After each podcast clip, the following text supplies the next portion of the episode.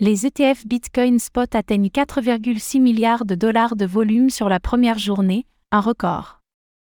Le lancement des ETF Bitcoin Spot a généré un volume record de 4,6 milliards de dollars en moins de 24 heures.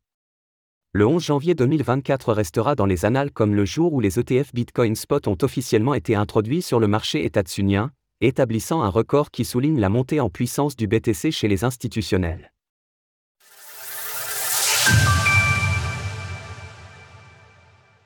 Bitcoin bat de nouveaux records. Hier, jeudi 11 janvier 2024, marquait le début des négociations des ETF Bitcoin Spot aux États-Unis. En moins de 24 heures, ces derniers ont enregistré un volume de 4,6 milliards de dollars, établissant un record pour le lancement d'ETF. La Security and Exchange Commission, SEC, avait approuvé 11 ETF Bitcoin Spot mercredi 10 janvier, dont ceux de BlackRock et Grayscale. Cet événement symbolisait l'entrée de Bitcoin dans la cour des grands et pourrait ouvrir la voie à une de prise de valeur importante de ce dernier, en facilitant l'accès des institutions financières états-uniennes à son égard. Le volume d'échange représente la quantité totale d'un actif échangé sur un marché pendant une période donnée.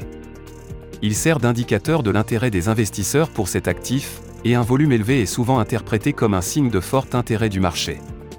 En raison de leur récente introduction, il est probable que le volume des ETF Bitcoin Spot soit majoritairement constitué d'achats.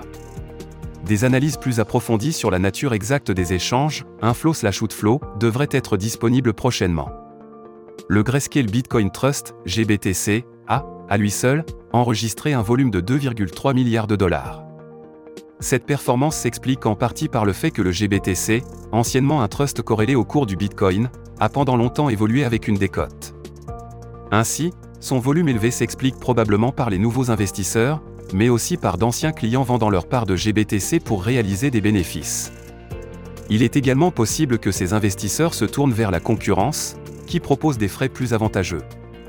Effectivement, l'ETF de Grayscale est actuellement celui proposant les frais les plus importants, à hauteur de 1,5%. Les ETF Bitcoin Spot fraîchement lancés, qui ne résultent d'aucune transformation comme cela est le cas pour Grayscale, ne sont toutefois pas en reste. Par exemple, le eShares Bitcoin Trust, EBIT, de BlackRock a atteint un volume d'échange de 1 milliard de dollars sur la journée, et s'inscrit comme le cinquième meilleur lancement d'ETF de l'histoire l'arrivée des ETF Bitcoin Spot ne fait pas l'unanimité chez les géants de la finance. Bien que les ETF Bitcoin Spot se soient établis parmi les plus grandes bourses des États-Unis, notamment sur le New York Stock Exchange, NYSE, ou le Nasdaq, certains géants financiers ne souhaitent pas prendre part au mouvement. En effet, Vanguard, le deuxième plus grand gestionnaire d'actifs au monde derrière BlackRock, a décidé de ne pas proposer le trading de ses ETF à sa clientèle. Effectivement, Vanguard juge le Bitcoin trop volatile pour un portefeuille d'investissement long terme.